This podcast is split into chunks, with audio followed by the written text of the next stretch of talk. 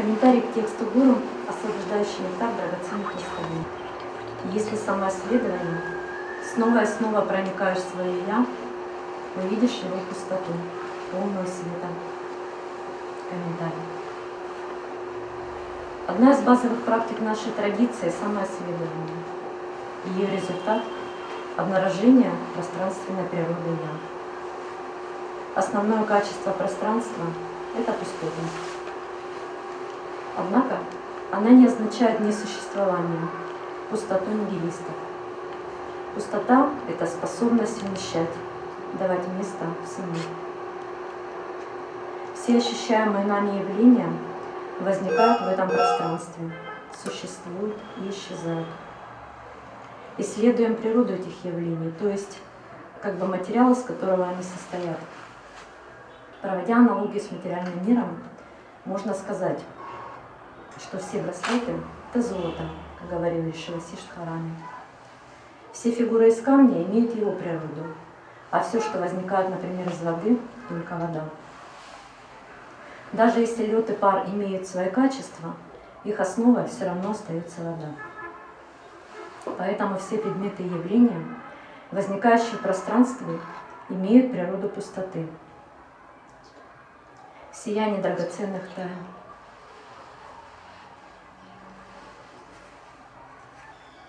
Самоисследование.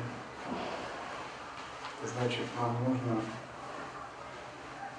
от себя самого исследовать божественное Я, Атман. В процессе такого исследования ходим от чувства Я, от узла, сочленяющего Я и тело, Чип Джатагранхи. Встречаемся с божественной душой, полной света. Это еще не абсолют, не Бог, это уже наше божественное Я. И вот такая встреча, она одновременно показывает пустоту явлений. Пустота явлений означает понять, что органы чувств пусты, ум пуст, материальные объекты пусты, привязанности пусты, клеши пусты, всем вещам присуща пустотность. И вот когда мы утрачиваем веру в вещи, понимая их пустотность, наше отношение к ним меняется. Мы избавляемся от одной проблемы, которая называется этернализм. Слепое приятие вещей так, как они есть. Понять пустотность означает избавиться от зависимости, от привязанности. То есть это понять нереальность чего-либо. Это значит, мы больше не отдаем этому свою душу. Мы понимаем, что всем вещам присуще свойство квантовой светоносной пустотной природы. А значит, они больше не являются для них, для нас самодостаточным авторитетом. Хотя мы их можем учитывать в иерархии Вселенной. Признание пустотности означает стать свободным, потому что ты по-настоящему высвобождаешься от власти многих вещей над тобой. Но это не означает впадение в нигилизм, потому что вслед за пониманием пустотности мы должны открыть и позитивные измерения, что вещам не только присуще свойство пустотности, но вот эта пустотность, она раскрывается как брахмановость, Поэтому второе, второе открытие, которое нас ждет, всем вещам присуща Брахмана. Природа Бога, божественность. И вот, вот эти две стороны, и вот, а, вот это понимание всем вещам присуща Брахмановность указывает на Махавакию Сарвам Эва Брахман. Все есть абсолют. Или Сарва Калвидам Брахман. Все, что вот здесь, это Брахман. И вот это открытие брахмановости во всех вещах – избавляет нас от второго как бы такого недостатка на пути нигилизма. От первого этернализма мы избавляемся с помощью понимания пустотности, шуми всех вещей. От второго с помощью понимания абсолютности, божественности, брахманности всех вещей. И вот эти две стороны реальности, они ведической традиции выражены двумя великими изречениями. Нети-нети и ити-ити. И мы сначала должны пройти путем нети-нети, а затем ити-ити. Не то, не то означает понять, что Бог не в чувствах, не в объектах чувств, ни в теле, ни в пранах, ни в уме, нигде бы то ни было еще. Нигде из этого. Когда мы доходим до измерения пустотности, мы как бы понимаем, что вот нам нужно за праны, за ум, за тело, за энергию, за органы чувств. Но одновременно мы должны следовать принципу ити-ити. То есть вот эту пустотность, вот эту брахмановость, божественность обнаружить во всех явлениях. Брахман, он и в теле, и в уме, в пранах, и в кошках, и собаках, и в восприятии, и в чувствах, и в клешах. То есть мы должны теперь вернуться. Когда мы пройдем две эти позиции, мы как бы в мировоззренческом плане полностью определимся с мировосприятием, с воззрением. Сначала это мы должны пройти интеллектуально, потом на личном опыте, а затем для нас это должно стать чем-то естественным, тем, о чем мы не задумываемся. Я об этом уже, может быть, лет 30 не задумываюсь. Для меня так же, как дышать естественно. Мне нечего о себе объяснять. Это пустотно или это имеет природу абсолюта. Все понятно. Что, ребенок, что ли? Вопрос в том, чтобы быть постоянно в этом, углубляться в это, верить в это, чтобы ни на секунду не отвлекаться, это делать ярким, непрерывным переживанием, все глубже глубже врастать. И кроме этого, играть из этого мировоззрения с бесконечными энергиями мира. То есть вот, вот эти мировоззренческие вещи, когда мы их выполнили, они имеют далеко идущие последствия. Например, освобождение от круга рождения и смерти. Очень важно их решить для себя. Когда вы их решите для себя, а ваше тело будет функционировать так же. Вы также будете мерзнуть или есть хотеть. Неважно, поняли вы пустотность или нет, тело – это тело.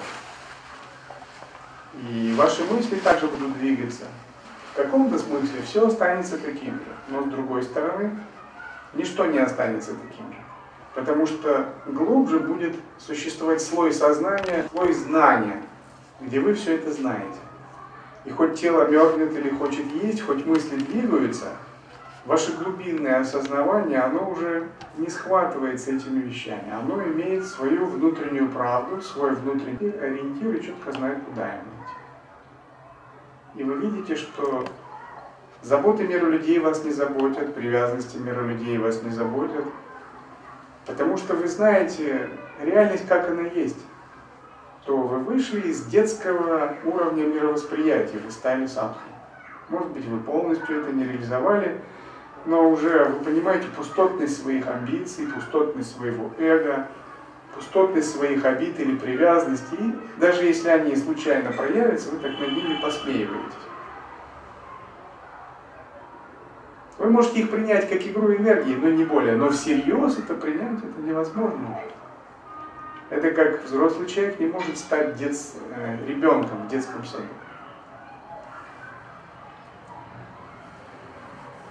И что вы обнаруживаете дальше в этой пустотности? Это божественность, брахмановость, брахмановость всего этого.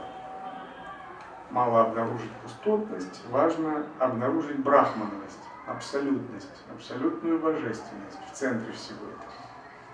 А потом держаться этой божественности, а вот эти относительные различия, их воспринимать как игру, как не слишком важно. Нельзя их вообще отрицать. Они имеют какую-то свою важность. Но это важность пятой степени. Это не первостепенная важность. Допустим, вот электричество есть или нет. Ну, важно это или нет. В бытовом плане, да, важно. Но в принципе в мировоззренческом не очень. степень важности мировоззренческой это одно, бытовая важность это другое.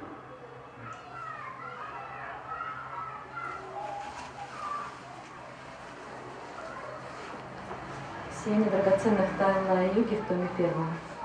йоге света описано, как в начале каждого цикла творения Вселенной из первоначального состояния великой пустоты возникает свет. Движение этого света образует пять чистых первоэлементов. Это квантовый уровень всех объектов, которые мы воспринимаем как твердые. Познай, о Анама, твое «я» подобно пространству. Оно, а что-то другое, лежит в основании Вселенной имен и форм. В нем нет ни рождения, ни смерти. На первый взгляд эти строки кажутся противоречивыми, ведь все явления в материальном мире имеют начало и конец. Но рождение и смерть относятся только к формам. Само же пространство не исчезает, оно вечно. Лежит в основании иной формы. Основание – это фундамент, на котором может существовать что-либо. Как же пустое пространство может служить опорой, тем более, что далее Гуру говорит, есть один Гагаван, Нираламха, поклоняйся ему, тебе не на что опереться. Опорой можно считать только то, что ею действительно является, неизменное. Временное же только создает иллюзию опоры, которая будет разрушена неумолимым временем, черным калом. Пустота не может быть разрушена, ибо она и есть источник черного калы, а также сил творения и разрушения и сохранения. Сияние пустоты – это вибрация различных энергий, поэтому пустота является внутренним строительным материалом всего, кирпичиком мироздания. Однако пустоть всех явлений не означает их бессилие, подобно тому, как мираж воспринимаются нами, но из него нельзя утолить жажду. Напротив, это сверхмощная энергия, превращающая маленькое семя в огромное дерево, живущее сотни лет, цепляющее первые элементы так, что горы существуют тысячелетия, а небесные тела – невообразимое количество времени. Всесилие пустоты подобно заключенной в атоме энергии, способной при определенных условиях разрушить или создать миры. Пустота обладает определенной силой. Обычно кажется, что пустота это, это сознание, а сознание нематериально. На самом деле пустота может быть плотной, она может быть очень плотной, сверхплотной, плотнее стали или алмаза. Она может атомы, электроны сжимать до такой невероятной плотности, как это происходит, например, в звездах, которые называют белые карлики. Пространство звезды белого карлика сжавшегося таково, что если вы возьмете такой кубический сантиметр этого, этой сверхплотной материи и поставите на весы, то она может перевесить железнодорожный состав. То есть там могут быть э, тысячи тонн, сотни тысяч тонн, миллионы тонн. Очень плотное пространство может быть. Или пустота может изменять течение времени и пространства. Например, в черных дырах законы времени, пространства не работают. Есть такие объекты ход времени, нет хода времени. Измерения, три измерения, два или пять, тоже неизвестно. Все искривляется. Там даже ничего не происходит, событий нет. Говорят, за горизонтом событий. Даже свет попадает туда, и он не двигается, он исчезает. Даже свет с огромной скоростью, который двигается, он не может там двигаться. Пустота может обладать огромной плотностью. То есть это не просто пустое сознание. Вот когда садху реализовывает состояние пустоты, то его пустота точно, она такая бесплотная. Тонкая, как сознание. А вот сознание пустоты Брахмы, оно достаточно очень плотное. Настолько, что может оперировать татвами, материальными элементами. Может из себя порождать новое Вселенную. Вот плотность этой пустоты определяется глубиной и силой реализации. Чем больше глубина реализации, тем более плотной может быть эта пустота. Значит, из нее могут исходить силы творения, поддержания, разрушения, сокрытия, проявления божественности. Поэтому духовная реализация, согласно учению Тантры, это не только реализовать состояние пробуждения Шивы, недвойственности абсолютно. Также состояние реализации Шактимана, владыки Шакти. Шива это всегда владыка Шакти, это всегда Шактиман. В этом его полная глубина реализации. Поэтому ситхи и боги, они всегда проявляют свою реализацию и через сознание такой пустотной пустоты, и через сознание плотной пустоты, через шахты, через энергию. Если в учениях уровня сутры энергии не придается значения, но считается иллюзия, значит не сильно нужно по поводу нее как-то впечатляться, надо реализовывать в основном принцип сознания, то в учении тантры энергия признается как абсолют, как брахман, и на этом делается важный акцент. А раз энергия это тоже брахман, то степень постижения такой энергии это степень реализации такой брахмана.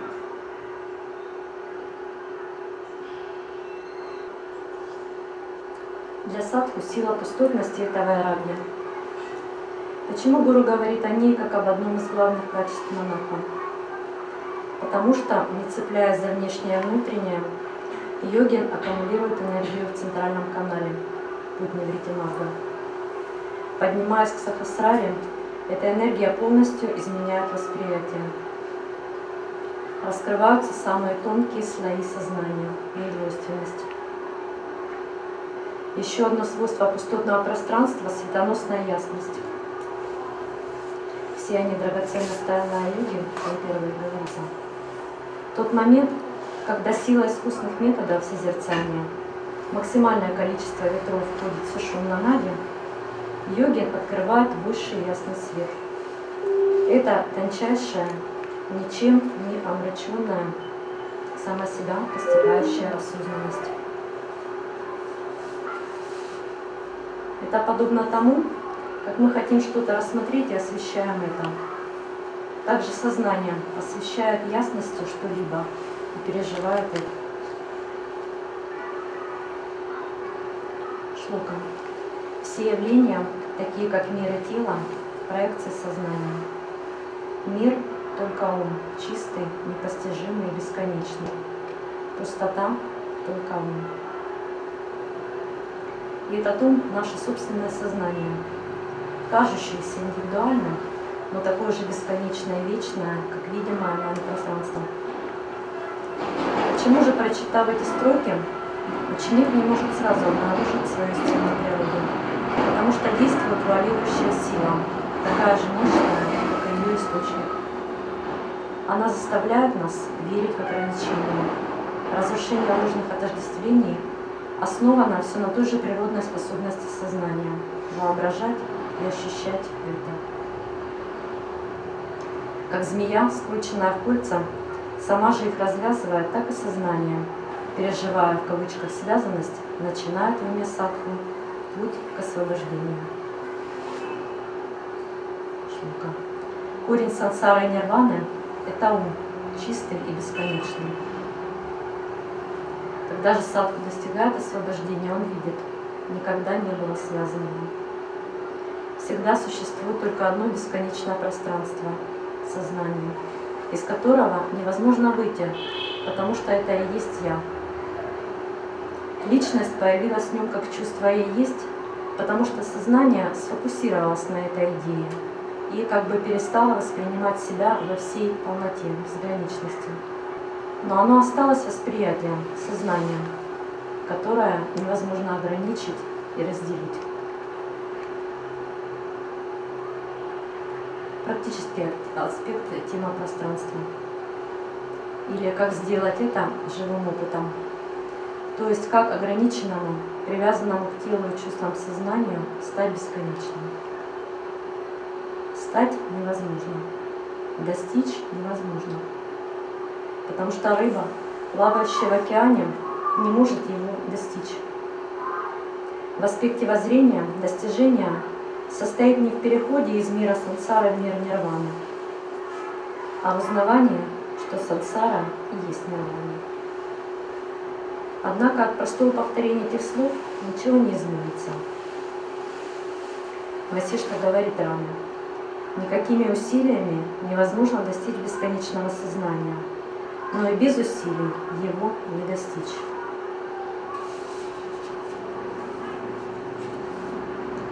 Так как в мире всегда действуют два великих первоначала, сознание и энергия, то все методы, с которыми мы работаем, то есть усилия, которые мы прикладываем, делятся на две большие группы. Это работа с сознанием и работа с энергией. Зачем нужны эти методы? Работа с сознанием – это врастание в видении святых. Она основана все на том же принципе сознания. О чем нам думает, тем и становится. То есть это смена направленности сознания. Работа с энергией связана с принципом, что наше тело – это микрокосм.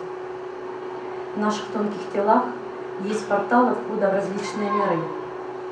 Когда мы очищаем каналы всех тел, энергия входит сушумно, поднимается по чакрам и, соответственно, меняется наше восприятие мира. У обычного человека сознание хаотически движется по чакрам. При негативных внешних условиях оно опускается в Муладхару. Соответственно, возникает гнев, страх, раздражение. В случае благоприятной обстановки сознание пребывает в верхних чакрах. Это радость, покой, чувство счастья. Садху делает этот процесс управляемым. Состояние его сознания не зависит от внешнего. Он воспринимает все как минимум с уровня нахвата чакры, четырех бесконечных состояний брахмы. Однако конкретные методы работы с энергией сознанием не единственная возможность увидеть реальность, как она есть. Путь преданности, веры, самоотдачи, как сказал сын Брахмы Ришинарада в Бхакти Сутрах, превосходит пути кармы, знания и йоги. Ибо природа этой бхакти – плод всех остальных путей. Бхакти превосходит все остальные пути еще и потому, что Господу не нравится, когда кто-то тщеславно полагается только на свои собственные силы. Ему очень нравится кротость и чувство отчаяния от собственной беспомощности в деле спасения своей души своими собственными силами.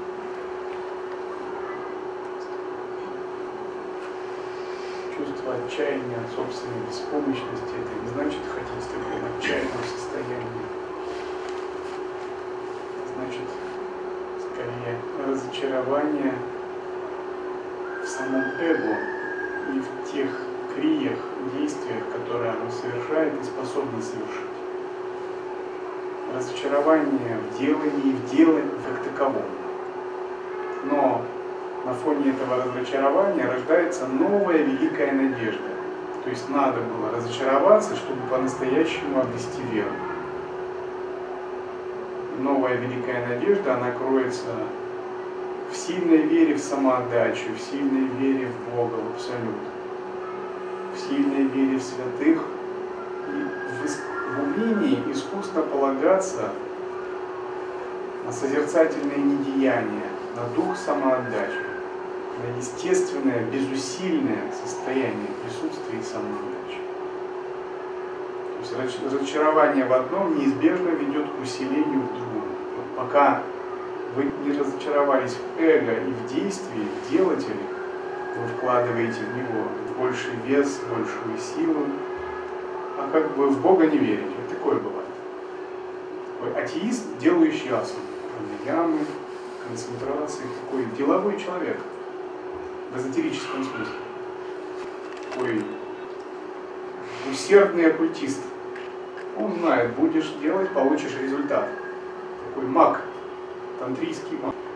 Вот. Но он слишком переоценивает делателя, слишком переоценивает свою волю, слишком полагается на свою ясность, на свой ум и свои силы.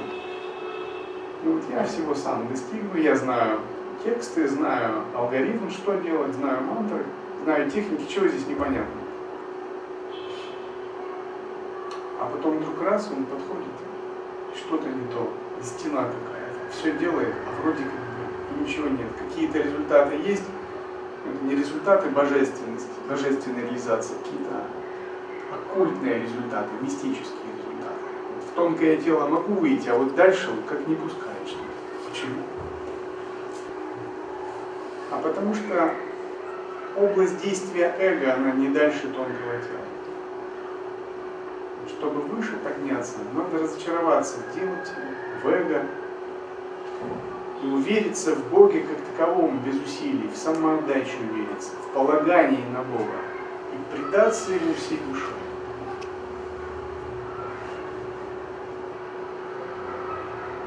Поэтому разочарование в эго, оно неизбежно сопровождается усилением веры в Бога. Это к лучшему. Если кто-то не разочаровался в эго, значит у него еще как бы есть на эго большие надежды усиление веры в эго, ты понимаешь, что муравей не может съесть солнце. Ты решаешь, что я лучше буду иметь дело с солнцем, я не буду ставить на этого муравья. Что он там своими потугами? И вот когда вот, вот этот переворот духовный происходит, оказывается, Бог важнее, чем я. Бог важнее, чем мои усилия совершенный Бог выше моих несовершенств. Безусильный Абсолют важнее моих личных усилий. Чистый, совершенный Абсолют важнее моей нечистоты и клеш. Безгрешный Абсолют, не запятнанный, не ранжевый, важнее моих грехов. Когда это понимаешь, этот переворот происходит, начинаешь полагаться на Бога и делать его номером один. И духовная жизнь становится веселее потому что это уже называется дивья марга. Дивья значит божественный. Или джняна марга, путь мудрости, когда ты практикуешь как мудрец, а не как э, глупый человек. Тогда твоя садхана, она не прекращается, и твои усилия могут быть, и свою работу ты делаешь, но теперь ты понимаешь, что не все от тебя зависит, что божественная милость выше твоих усилий ты делаешь свою работу 3%, Бог делает свою работу 97%. Но каждый должен делать свою. Это не значит, что надо отказаться, подумать, Бог все за меня решит. Все, я разочаровался в эго, я разочаровался в усилиях, лягу на диван и посплю. Душа должна трудиться. Каждый день. Ты должен делать свою работу, потому что спасение, освобождение души – это результат работы и души, и благословения Бога. Это не результат работы только души и не результат работы только благословения Бога. Это обоюдный результат при приоритете благословения Бога. Но свои 3% ты должен делать. Учитывая, что живешь в вечности и бесконечности Бога, твои 3% очень много могут иметь. И тогда духовная жизнь, она становится игрой под благословением Бога. Ты делаешь свои усилия, но эти усилия уже не идут от эго. Ты делаешь как подношение, как севу, как служение, как акт самоотдачи. И это самая прекрасная духовная жизнь. Как же нематериальное пространство сознания проявляет, например, камень, состоящий из почти полностью пустых атомов? Ученые решили сделать эксперименты и посмотреть, как э, летящие частицы влияют на ну, создают такой отпечаток. То есть они взяли поток частиц и пропустили его через разрезы. Получилось, что в зависимости от того, что есть наблюдатель или нет, электроны давали либо как частицы картинку, либо как волны, либо вели себя просто так, как им вздумается, просто говоря. И очень многое зависело от того, есть ли приборы, то есть наблюдатели, есть ли регистрирующие приборы в эксперименте, либо нет. То есть тогда они поняли, что наблюдатель это решающий как бы, фактор в этом эксперименте. И в зависимости от его присутствия электроны могут вести себя определенным образом. Исследования наших современников, результаты их экспериментов и сделанные выводы полностью подтверждают древние ведические истины. То есть на основании, это всем известный эксперимент по определению, по разрешению того, является ли электрон частицы или волны. Сначала думали, что он частица, потом, что он волна, затем пришли к выводу, что он одновременные частицы и волна, и наличие наблюдателя будет влиять на то или другое. Это ученый Шингер, о котором я рассказывал, который мысленный эксперимент провел и как бы сказал, что вот есть ящик черный, а в нем код. И есть датчик, если электрон как частица, код будет жить. А если электрон попадет в этот ящик в качестве волны, код будет мертв. И поскольку электрон и одновременно и частица, и волна, то и код одновременно и жив, и мертв. Код Шредингера. И такое выражение у них было. Чертов кот либо жив, либо мертв. В первом случае Ахимса, во втором нарушение Ахимса. Квантовость мироздания. Двойственная природа. И он сказал как? Никто не может однозначно сказать, этот кот жив или мертв. Но можно будет сказать только открыв ящик и увидев, то есть сделав замеры в момент, когда появится наблюдатель. И наблюдатель уже полностью идентифицирует электрон либо как волну, либо как частицу. И в зависимости от этого код будет либо жив, либо мертв. И до тех пор, пока вы не откроете ящик этого черного ящика, крышку, и не заглянете, код будет вечно существовать вот в таком квантовом неопределенном состоянии. И волны и частицы ни мертвый, ни живой. То есть это код как Будда. Квантовый код, он вечный. Он не может умереть, он не может родиться. Это дзен. Он никогда не может умереть. Потому что он еще не рождался, не рожден. Поэтому он ни жив, ни мертв. Только наличие наблюдателя может э, вывести либо волновую, либо функцию частицы, из которой будет все ясно. Но пока наблюдателя нет, ничего не будет. То есть, если мы хотим, чтобы код был, жил столько, сколько живет Вселенная, не наблюдайте. Он будет в этом квантовом потенциальном состоянии бесконечно.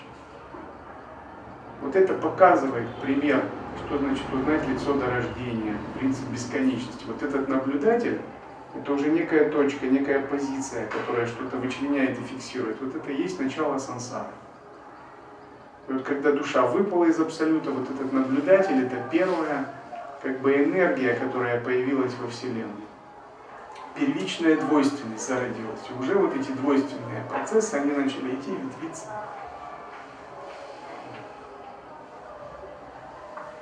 И вот это квантовое состояние, оно существует всегда за пределами нашего наблюдателя.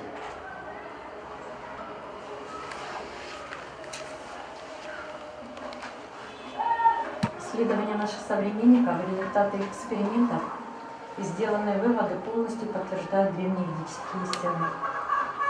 Еще начали даже шутить, типа такое объявление, куплю недорого кота, подпись Шрединга.